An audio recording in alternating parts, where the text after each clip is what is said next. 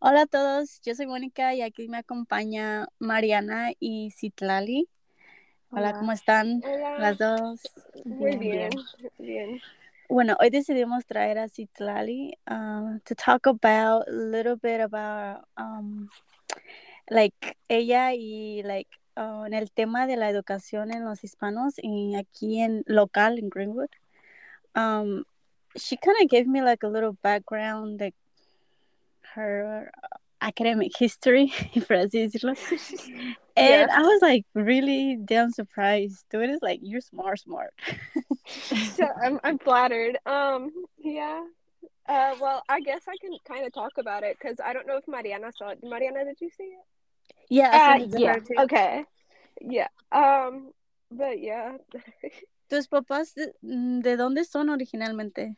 My parents are both from Michoacán, Mexico. Um, and immigrated here late early 2000s. So before I was born, because I was born in 2003. Um, you know, nacida in Georgia. I grew up in South Carolina, so I'm uh, technically first gen. So you're first generation. You're the oldest. Yes. Yes, I'm the oldest. I have one younger brother. Oh, okay. So nada más son dos. Yeah, nada más somos dos. I, I love everyone who has big families, but I am very, very grateful for my very small family. So like growing up, like siempre tú estuviste very interesada in education or Yes. you- I have just always had an interest for school. Um, I mean, I was the type of person, and I continue to be the type of person where I try to take every opportunity that I am ever given. Um, whether that meant, uh, you know, staying after school for like extracurricular activities. Um, in high school, it would mean showing up to school 30 minutes early to go get extra help with a class. I've just always really like school. gravitated towards school. Yeah, I've, and I've really, really enjoyed it. And um, one of the things that I think is funniest is, um, you know, I like school a lot, but I didn't really know what I wanted to do with myself up until maybe a year ago, like, you know, career wise. So, whenever I was growing up, if you asked me what I wanted to be when I grew up, I would always just be like, oh, I just want to be a college student. Don't ask me about after that.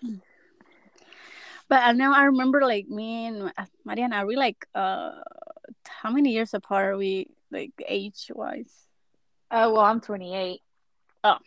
I ain't even gonna say mine because we are far apart. we are? I didn't think we were Somewhat. that far. Pero like yo me acuerdo cuando estábamos en la high school y maybe te pasa a ti Mariana, I don't know.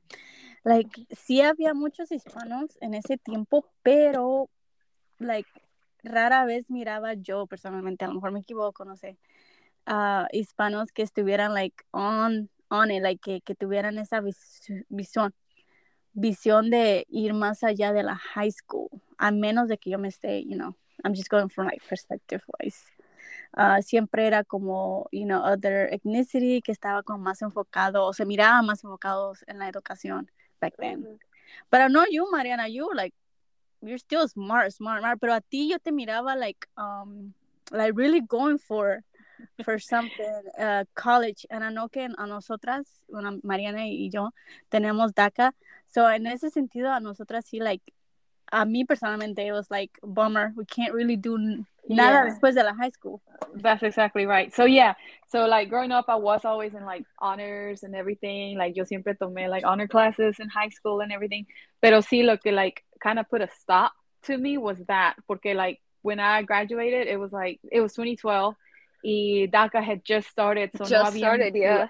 yeah so it wasn't like no había muchas opportunities like for us DACA, like it was like oh this is a new thing like no colleges were you know letting people use that like you weren't able to get any scholarships like you can now so that's Mhm. kind of what like stopped me from doing that and i just kind of went the you know working i just went into the workforce and kind of went from there and i was able i mean i mean i had a good place to grow and everything where i was working pero so that's kind of what stopped me personally Yeah, so- and I've talked to a lot of DACA recipients. Um, I actually did a project earlier this year talking about um, DACA and education for one of my classes and you know we talked a lot about the topic and maybe it's just the people that I've been around but in my experience the DACA recipients are often the people who have like all of these ambitions and they have everything that they need to accomplish these great things but like they aren't given the chance to and it's really mm-hmm. frustrating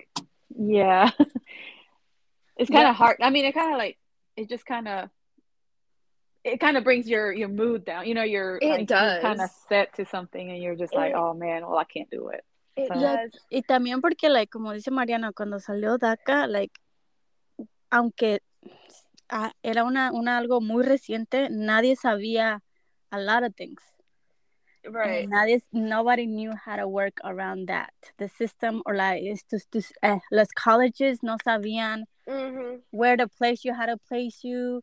Like eh, creo que ya después, maybe después de los dos o tres, maybe cuatro años fue cuando poco mm-hmm. a poco se empezaron a, a, a, a poner un lugar para los estudiantes de DACA. Porque ya at the beginning it was just like crazy. You didn't know how, where, and when. Because I remember I did apply básicamente allí en Piedmont Tech y Piedmont Tech estaba más o peor, más, más o igual de confusa que yo en todo el proceso de, you know, ¿qué es DACA? ¿Por qué DACA? Este, like, there was a lot of questions en, en, ese sentido con DACA, pero like now, como dice Citlali, she knows and sees a lot of DACA recipients like really going for it.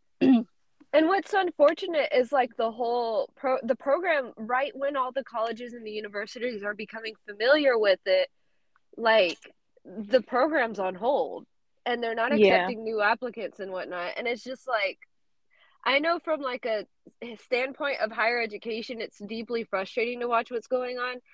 Um, and I think that like for higher education, a lo mejor ellos no se dan cuenta pero a ellos les conviene to have DACA recipients for a number of reasons that I can't even begin to count. Um, and it's just, mm, it's one of my like, I guess uh, the whole DACA topic is one of those things that I could probably spend about three hours talking about the history of it and my frustrations with the DACA that is in place and my frustrations with the government for not doing anything. And you know i'm um i'm a political science major so this is like yes that's my, your like that's your thing. this is my big policy issue that really gets me worked up because i'm like y'all this is this is so messed up so i was reading that you actually uh was one of the top six percent of your class in yes i to my memory i think i graduated in the top 20 students it might have been higher, it might have been lower, but I was an early graduate. So um a lot of like the statistics and whatnot were a little bit weird because I'm not sure if they were done for my like class that I was supposed to be in or the class mm-hmm. that I graduated with. But I mean either way, six percent is like up there. Yeah. It's, it's top.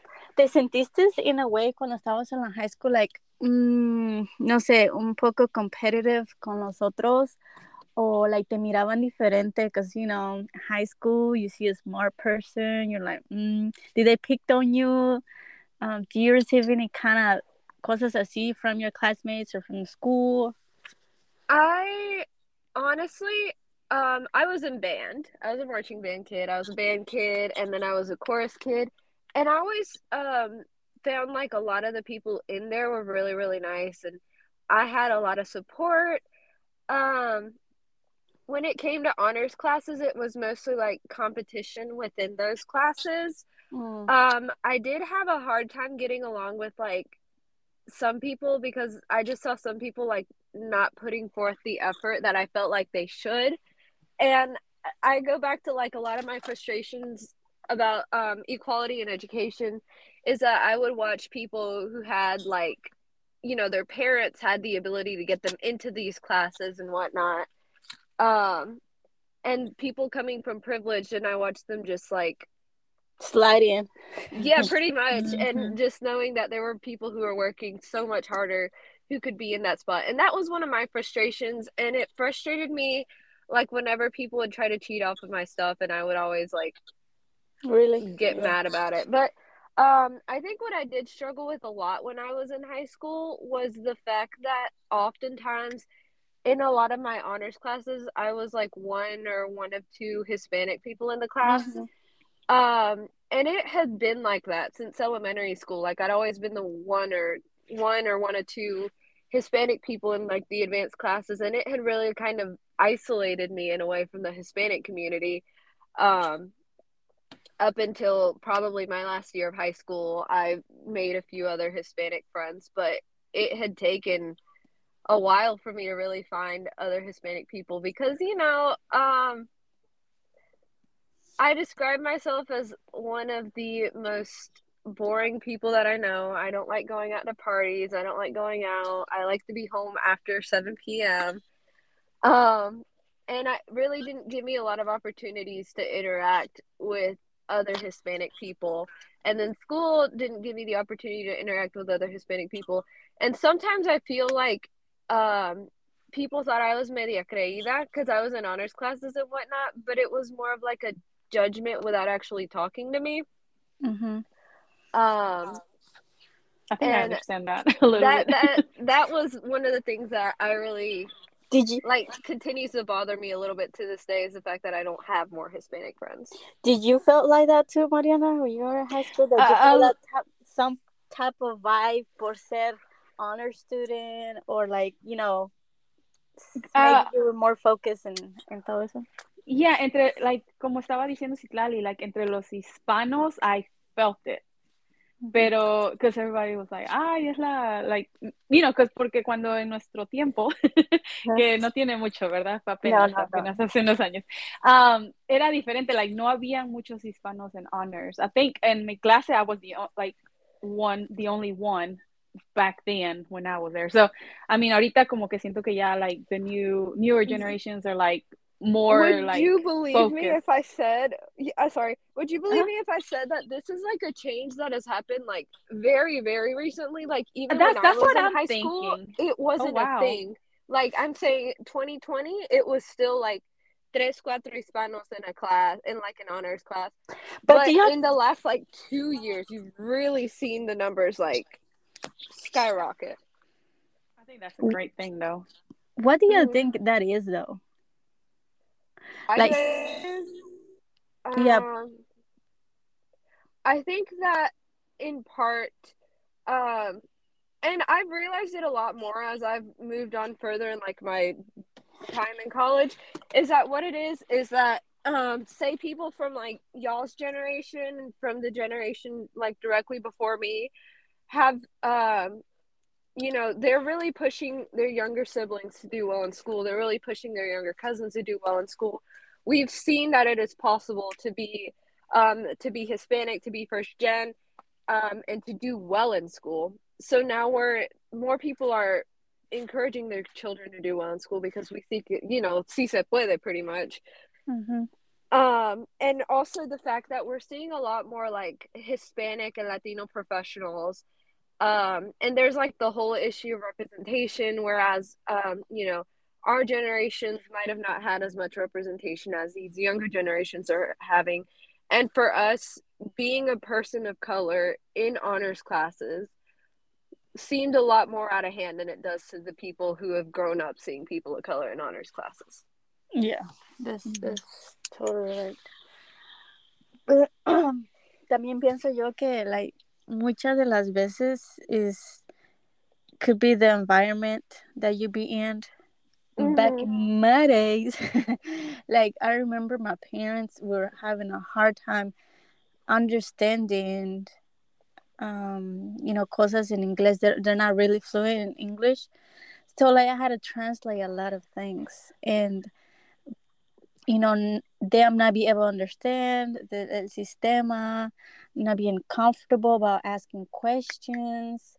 Eso también te limitaba o siento yo que te limitaba a ti en aprender lo que necesitas aprender en la escuela. Because you know all, all the, um, siempre hay juntas en la escuela Mhm. about you know how you doing what you need to do and a lot of hispanics unfortunately no iban por you know el simple hecho de um pues no saber el inglés, eso es like a big factor, no saber el inglés, um, no, te, no tener alguien to translate. So hmm at least with my parents, that's how I've, you know, it went. So you did feel discouraged, but not having like that apoyo, digamos, um, de la familia en parte to I had- you. Oh, I had a lot of support from my family, thankfully. Um, when it came down to college, I think like college applications was probably the first time that I really felt like, I guess, alone. Yeah, you're on your own. Yeah, um, you know, my parents also had a little bit of difficulty with English, but for the most part, like it wasn't, I don't feel like it was something that hindered me as much as it has hindered other people because, um, you know, that was when school started implementing like having one or two interpreters if needed, um, and started giving out information in English and Spanish. So I realized that my experience was quite different from y'all's. yeah. Um, and you know, as we go, there's a lot more resources available for people who need to breach that language barrier. But um, my parents really, really supported me with college. Um, I think that just when I was like sitting down and working on like college applications and FAFSA and um, figuring out how to do like auditions and scholarships and all of that, that was a very like very lonely experience because on one hand a lot of my like um my friends who had grown up in the United States had like white families pretty much like my white friends is what I'm going for. My white friends um you know we were on the same working on the same things and I would be struggling with filling out basic stuff because I didn't know that I had to fill it out. Um my another memory that I really think about that um, I talk about it a lot in college because I feel like it really defines me as a first gen student. The first time I took the SAT, um, I did not study. I did not do any form of preparation for it. I was just like, oh, it might be like, you know, a state standardized test, Mhm. whatever. I got my grades back. I made a 1200. Um, and I was really upset about it because I was like, oh dang, like that's that's so low. Like I really thought that getting a perfect score was a common thing. And a perfect score on the SATs is sixteen hundred, I believe. And a bunch of my white friends were like, You realize that people work for that grade because that's like the grade that you get really good scholarships with. Yeah. But I hadn't realized that because no one had ever told me how SATs worked. I don't think. um, it's it's funny looking back at it, but at the time, I was just so upset about the fact that I didn't get closer to hundred. In my mind, this was like a seventy or sixty, but I think that was. I think like uh, como tú te describes como estudiante y persona, I think uh, you really kind of like are really ¿cómo se dice? estricta. Yes. Uh, you like structure. You like este. You have a goals. Like I mean, I, I'm uh, like as I was reading your um education background, and you're like tienes clara tu meta. Al menos ahora como dices tú. I don't Yeah. think I was I was that clear in mine. Were I you, Mariana? No, I was never that clear. I still am not. I still see blurry. I don't know what's going on. yeah, yeah. I mean, I I joke about the fact that I've changed my majors like so many times. I went in originally into uh, college as an um education major. Fun fact. Um, and I was an education major for about a year and a half. But like right off the bat, I was like, something about this I don't like. Um, and what I didn't like was the fact that I was once again the only Hispanic person in all of my classes. It was awful because we Did that intimidate you?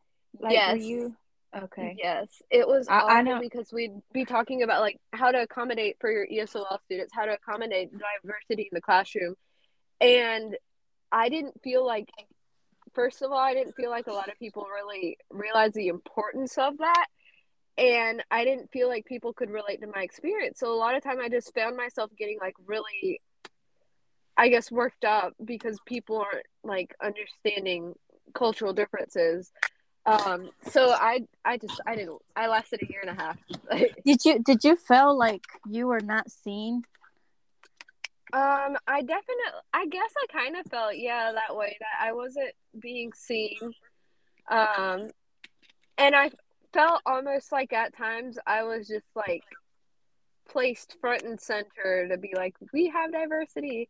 Um, yeah, but again, yeah, like in in the last maybe year, um, you know, I'm still at the same college I started at, and in the last year, I've really seen the department make a lot of changes, and um, like the incoming, the most recent class of freshmen that just came in, it's a very very diverse group of uh, people, and I think that had I had the diversity that the current class has, maybe I wouldn't have changed my major.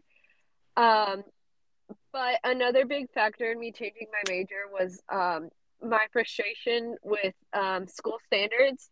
I didn't like how narrow they were. They didn't really like hit things that I think were important to hit because I was very like looking into history and whatnot. And just the history, it's so tailored is the best word that I can find for it. Mhm. That students don't really have an opportunity to learn what they want to learn about or learn about things that present people and things in the wrong light. So currently, what is your major? Um, and what year are you on it? So I am a third year political science major. Um, luckily, I was planning to be a minor in political science when I was in education. So I had been taking all of the political science courses, and I came into college with 21 credit hours. Um, I took another three credit hours the summer after freshman year. So I was pretty much an entire, almost an entire year um because you know an entire like a year of college full time is 30 credit hours and i had 24 um by the time no i didn't have 24 let me do that math. I had 50 i believe no i, I might have had the 60 i might have had 60 so pretty much two years of college down my belt the moment i stepped um you know into my second year of college Mm. so at this point, right now, as I stand, I am um, after the semester, I'll be three credits away from graduating. My only class that I have to take is capstone. Um, I'm political science. I'm minoring in pre law and international studies. Whoa. So you It sounds really big, but in reality, I like to joke around that political science, I just really like to argue and I really like to write. so what is your plan after you graduate graduate do you stand do you, your plan staying here locally do you want to venture out because i know a lot of college students like estando en esa presión de i don't know dos tres cuatro años estando en la college they really want to kind of give it a break Yeah. just breathe before they oh, actually take Oh, for on sure. Um, so my plans as it stands right now, I'm applying to um, spend the semester in DC. I really, really want to um, intern for the Congressional um, Hispanic Caucus Institute, which is like uh, all of the Hispanics in Congress. It's a bipartisan organization. Really, really um, aligns with a lot of my own beliefs pretty much um like hispanic unity is a big thing for me. And what i liked about the organization is that it's not democrat it's not republican it's hispanic. And we're going to focus on issues that address our community. So i'm really hoping i get accepted um to that. And that would be either this summer or in the fall. So we'll see. Uh later on if y'all follow me on social media y'all might see an announcement if i do get it. No um yes. and then I'll come back. I'll graduate May of 2024. Um, I'm applying for a few other um, programs. I kind of want to do it like a year abroad, but I want to do like a structured year abroad. Like I want to go with like an organization or like a fellowship or something like that. something that has to do with what you're doing or something totally different kind of different. Um, a lot of the programs I'm applying to would be like to teach English in a foreign country for a, a year. Um, but I'm not quite sure if that's what I want to do, or a part of me is very tempted to just jump, jump straight into law school. I plan to go to law school after I graduate. oh my god. Just listening to you is stressing me out because I'm like, no, yeah, That's how I'm feeling right now. it's stressful. Yeah, no. Um, I want to go to law school, and uh, I would love to practice law for a few years, and eventually go back and get my PhD in um, comparative politics. But um, you know, like my passion, and I will tell anyone, my passion is comparative politics, um, which you know, I live in live, breathe, sleep political science. So I realize that I dip into political science language a lot. Basically, I just like looking at different countries um, and analyzing them and comparing them, kind of. So um, yeah, just my gi- what's what's the easiest definition you could give us for political science? Because I know Political like science. very That's what I was gonna ask. Yeah. Okay, so it's a um common misconception about us is that we're all just like politics and uh, Democrats and Republicans. Um, but I think it also might be because I'm at a liberal arts college. So political science encompasses all areas of like politics and how do we define politics is like a really hard thing because quite frankly everything is politics. Um, but i've taken classes on like uh, a lot of pre-law classes that are considered political science classes. Um, i've taken uh, a class on like american foreign policy which is studying how the united states interacts with other countries. Um, i've taken classes on women in politics. Um, pretty much I guess politics is almost what determines history is what I would say because Okay. politics is all around us.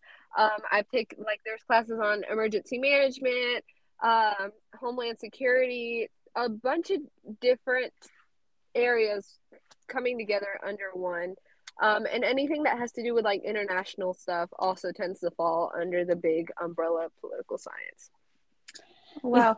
So, uh, sorry. So I was, uh, so I was thinking, porque así en mi, en mi little mind, este, estaba pensando como que it was gonna be like just, you know, Democrats, Republicans. So that's that's good that you're defining all of that because I didn't like every time I hear politics, I'm like, Yes. oh, I don't want to know anything a about that lot because of people a lot of people have Yeah. the same reaction but it's just like no um quite frankly this sounds um i love american politics but just the politics of other countries sometimes are so Mhm. interesting and for me like seeing how other countries interact with each other is my favorite thing um in particular i consider myself to be a latin american politician not a politician, but like I love analyzing their politics of Latin America. I'm currently working on a research paper about um, Latin America, and that is like my passion. That is what I can like live, breathe, eat, sleep doing. However, um, and I've talked about this with one of my professors. Being a first gen student, I still have the pressure to be successful, and it's pressure that I set on myself to be successful so that I can help out my family. Which is I was gonna ask why I you want to that. go to law school. Yeah, I Mhm. want to go to law school um, first because it would really give me a chance to like establish myself and make someone out of myself. And I, I like law. I do, and I find it doable. Um, I just I know that my like true passion is comparative politics. However, um, I also think it's a lot safer to get a law degree instead of going straight for a PhD right out of college because the PhD takes a really, really long time and a lot of money. And while a law school degree is also not cheap, um, it's a shorter amount of time. And I would have a much easier time getting a job. Do you um to do all this stuff? Have you have you taken out any loans or this is I- just um, ¿cómo se dice? Um, scholarships. Thankfully, I have not had to take out any loans. Um, I am super grateful, and I realize that uh, it is a super privileged thing for me to be like a super privileged stance for me to have. Um, I got South Carolina Fellows, Palmetto Fellows, if I'm not mistaken. Um, and I believe that after your freshman year, that gives you six thousand seven hundred dollars. Um, I have another um, what is it called? Merit scholarship from Lander. Um, my first year, I got a scholarship for music. Um, I currently have a pre law scholarship. Um, and what else do I have? Oh, and FAFSA. FAFSA also accounts for a huge part of my financial aid. And of course, living at home helps because I'm not having to pay like housing and meal plans and all of that. So I'm definitely saving some money there. Is that one of the reasons why you decided to stay kind of close by? Because I know the cost of living in college is like really high. Yes, at Lander, I don't know about everywhere else, um, but at Lander, the cost of living um, equates to the cost of tuition, if I'm not mistaken, mm. or it nears wow. it. Yeah, but Lander also has really, really cheap tuition. Um, and I say cheap, and it's like eleven thousand dollars. But for compared college, to others, yeah. that's that's fairly cheap. Um, and I'm very grateful that we've had tuition holds every year that I've been there. Um, and they just most recently announced a tuition hold, so that means that tuition has been at hold for the last like six or seven years, which is great because it means I have paid the same tuition every year. Mm. Uh, but um, again, I realize that it's a very like I'm very privileged in that aspect that I haven't had to pay for college. I don't have loans. I realize that when I go to college, to law school, I am probably going to get loans, but um, again, that's just that's and how my problem for four years. I am 19. What? I thought you were older. I mean, with everything no. you're telling me, I was like, what? So don't yes. tell me you started this journey like at five years old. no, no, no, no, no. Um, how old was I when I started college? I was 17 when I started college. So it sounds, I, I turned 20 in like a week and a half. So, um, yeah, I mean, I've been at Lander since I was 17. I've been taking college classes probably since I was like, oh, oh gosh, this is hard. Uh, maybe 16 or 17. No, yeah, 16. 16 when I did dual enrollment with Piedmont Tech. Oh my god, Mariana, what were you doing at 17? At 16? I don't even know. I was some. I don't even. I don't think I was even. I think I was. I was hanging out with you. Probably. oh my God, Citlali, you're like up there, up there. You definitely had a commitment. You had a, like you know you had like a good mind direction, super enfocada desde muy temprana edad, and I'm guessing that kind of be part of your parents, like your background, yeah, your for sure. Yes, because I mean, ya a los 19 años ya estás a punto de graduarte de la 20, 19 años, which is super young to graduate también from college. Yeah, um, I always joke that um, the reason that I'm waiting to 2024 to graduate is because um, I'll be 21, and if I don't wait until then, I can't take a graduation picture with a bottle of champagne. Oh, I guess that's a good reason. Yeah, but um, for sure, my parents definitely influenced, you know, my like how dedication they... to it. Yeah. Sorry. How how does your family play? I mean, how did they feel about you doing all everything like you know, todo lo que estás haciendo, lo que vas a hacer? Um, how did they feel about you being, como tú dices, first generation, um, knowing you know, that they themselves probably struggle not only para venir acá, pero I know a lot of our parents never finished school. Um, so how do they how do they feel about you know you doing all this? I think a lot of times I'm like just rambling to my mom about things, and she's just like, "That that's cool." Just go for it because i mean right now i've been talking to her like i'll be like oh my god like i gotta go present this at a conference and i gotta get a bunch of stuff and blah blah blah blah blah for this big association but it has the same name as a different association that i'm part of and mom's just like i mean go for it. Um i think overall my parents have just like whether they know what it is or not they've just been super supportive with it. Um and that is something that I'm really really grateful for. And I think that the older I've get gotten, the more they realize that you know, um, I have a good head on my shoulders. I have a vague idea of what I'm doing, and you know, when when I told my mom, hey, like I want to switch my major, my mom was like, okay, what do you want to switch it to? And you know, I told her, and she was like, that sounds very very on brand for you. Um, they've just supported in every way that they could.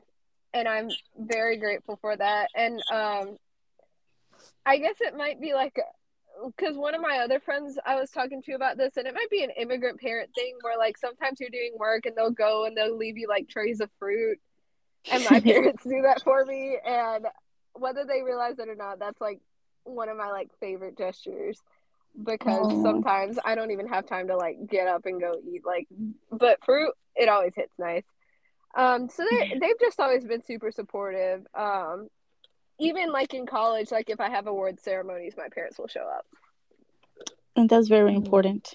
Yeah. Showing up Yeah. and, and feeling like, you know, they got you. Yeah. So, for do you- sure.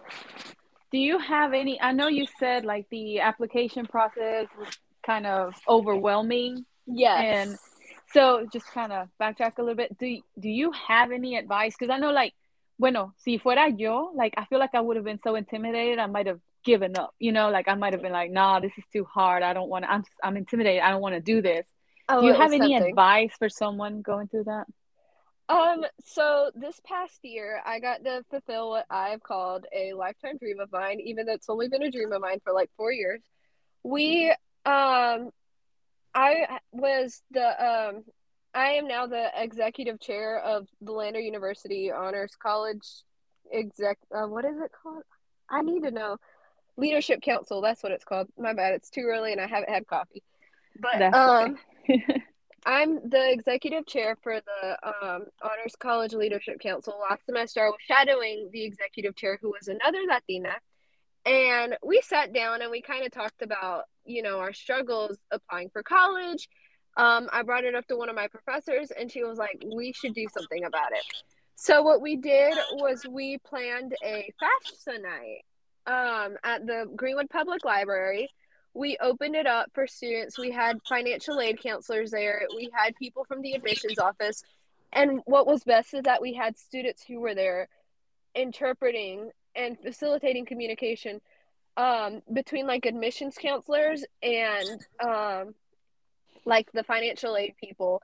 And we actually have um, Lander established El Puente Latino. I don't know if y'all have seen that Yeah. and it is a whole thing to try to get more Latino students, um, you know, to go to college. And it's nice because we were able to help out students that were not only applying to Lander, we helped out students who were applying to Piedmont Tech, we helped out students who were applying to different colleges around the state. Um, and we also, I guess, made it visible that, you know, Lander has resources Lander has people, please reach out to us because we're willing to help you out. And um, I've really just tried to, you know, since my own experience, I've tried to place myself into a position where people feel comfortable reaching out to me um, to talk through the process. Um, I like FAFSA is so confusing, and then I know for a lot of Hispanic people, like you know, you have undocumented parents, and it just makes the process um, a little bit different. So a lot of times, like your school isn't able to help you through that process, but um, there are people out there who will help you. It's just a matter of reaching out to them. Um, and don't be scared to ask questions. I think is the biggest one. Um, like if you don't know how to do something, reach out to someone. Yes, because like you said, um, todo clase de documento that has to do with the government, people like, mm, wait a Mhm, minute. Yeah, that was why Yeah. kind of we did the FAFSA night because I know a lot of parents are like, "What do you mean that I gotta tell them how much money I made yes, how much money it is my bank account?" yes, definitely. Um, what's the word I'm looking for? It's definitely not scary, but intimidating. Yes, it, it's um, intimidating, and that's why I was like, okay, so like I can tell them as a tiny little nineteen year old, like, oh, it's you know, um, it's completely safe, etc cetera, et cetera.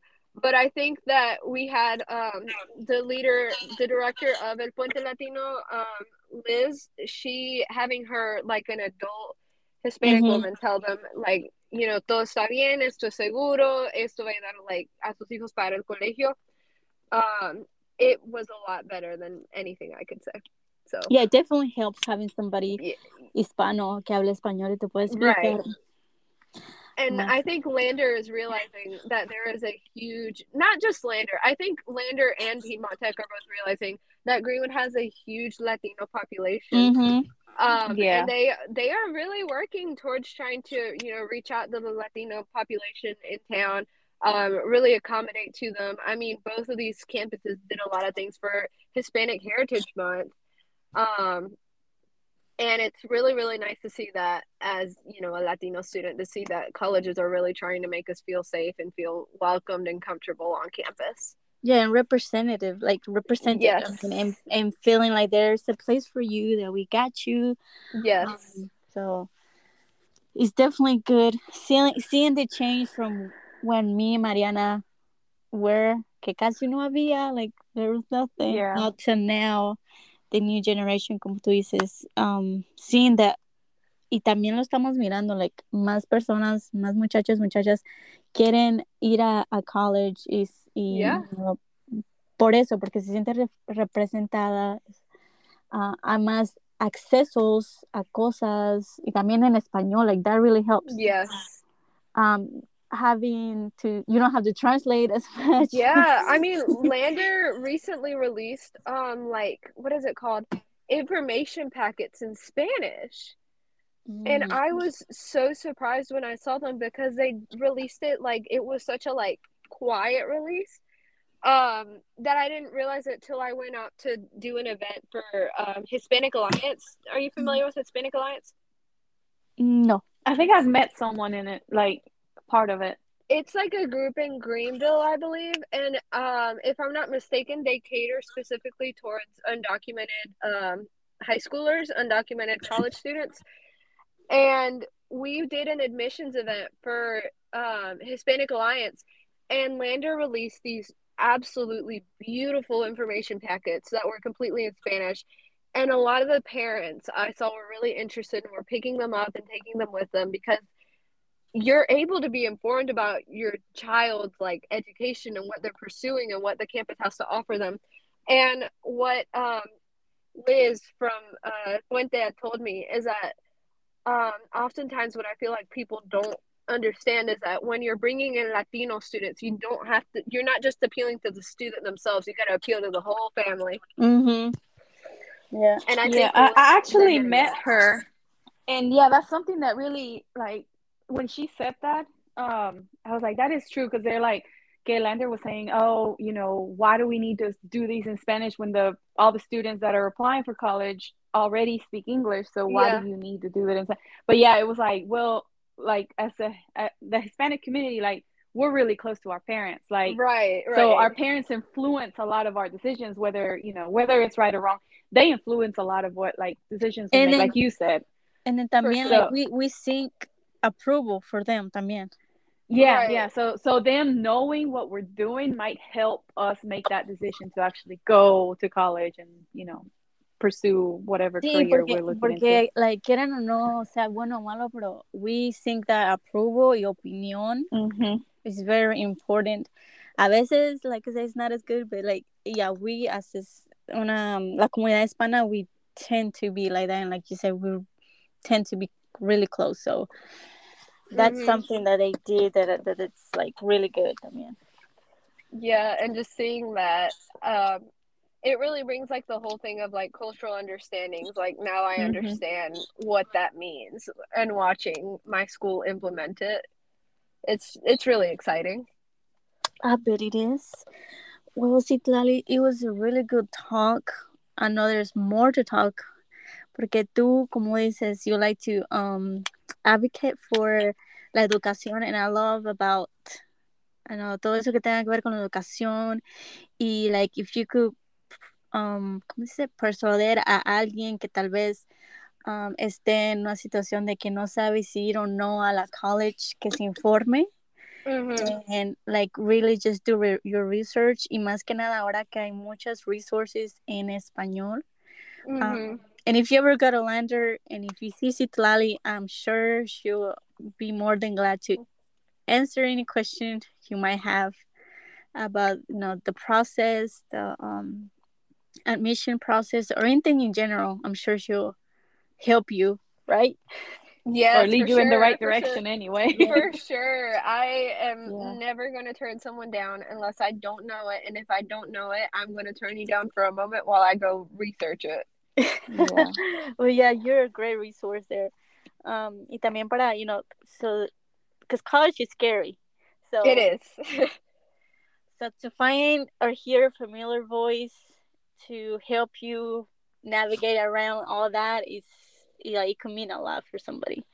So I want to thank you for spending some time with us talking about you and the college process y todo eso. Yeah, ho- we hope to see you in DC over the summer. uh, or, or in the fall, we'll see what happens. But I also hope to see myself in DC. The food is. Oh, oh, yes. También en eso, en todos los proyectos que tengas de este año, el siguiente año, esperemos que se cumplan. Yes, Thank I just, I just want to wish you luck too. Que en todos tus, like keep that motivation. Like don't don't let anything stop yeah. you. Because I mean I know you probably won't. Because you know you're getting all the things you want done. So, pero like you really are un orgullo hispano, un orgullo Oh, thank latino. y'all. So thank y'all so much for inviting me. I was really excited to come and talk to y'all. Oh yeah, we should like do a little um, you know, otro episodio contigo más que nada para like Q&A questions sobre like admisiones and how to like um, you know, este es- escribir hasta un essay from like sending emails. Like, I don't know, Yeah. así que son se escuchan básicas. just Yeah. frequently asked no, questions. Yeah. yeah, yeah, yeah. And um, I think that's part of the first gen experience. You know, questions that seem basic aren't as basic as people think. Y Uh, Maybe maybe I'm sorry. Go maybe ahead. if somebody's listening like and they have questions and they want to like shoot us a message on instagram or something and and then we can do a follow-up later with the questions that other people might have maybe we can do that too i think that's Yeah, también. Yeah, I that would be great. And I So- mean, whatever questions people have, if y'all know anyone who needs like help with college, I'm always really, really happy to help out. Yeah, and just to know, this is locally, it's this uh, in Lander University in Greenwood, but I'm pretty sure you can help with Piedmont Tech. Yeah, I've Um, helped. I've helped a few students with Piedmont Tech, and um, like I've helped other people uh, from different colleges because it's a similar process wherever you are. Es lo que te quería preguntar, Yeah. quisiera algo similar o diferente, pero bueno. It's a fairly similar process. Um, the only real difference I think when it comes down to it is like the different um servers that they use. So like Lander uses Blackboard, and then uh oh, and then like the difference between like the Common App and like the um schools that have like school specific applications. Yeah, there's little variations, but um. I have a pretty clear ske- schedule this semester, so if y'all would like to like do a second episode with FAQs, I'd be happy to. Oh, yeah, for sure, for sure. And we would like to invite you back, como tú dices, es solamente de organiz organizarnos bien. Yeah. con las de and hopefully you have time too, porque I know you're like busy, and uh, we don't want to, you know, desorientarte de tus schedules. No, you definitely Distraerte. won't. Distraerte. No, no worries about that. But thank y'all so much. We hope to see you and talk to you soon. Gracias, Citlali. Gracias. you. Bye. all right bye bye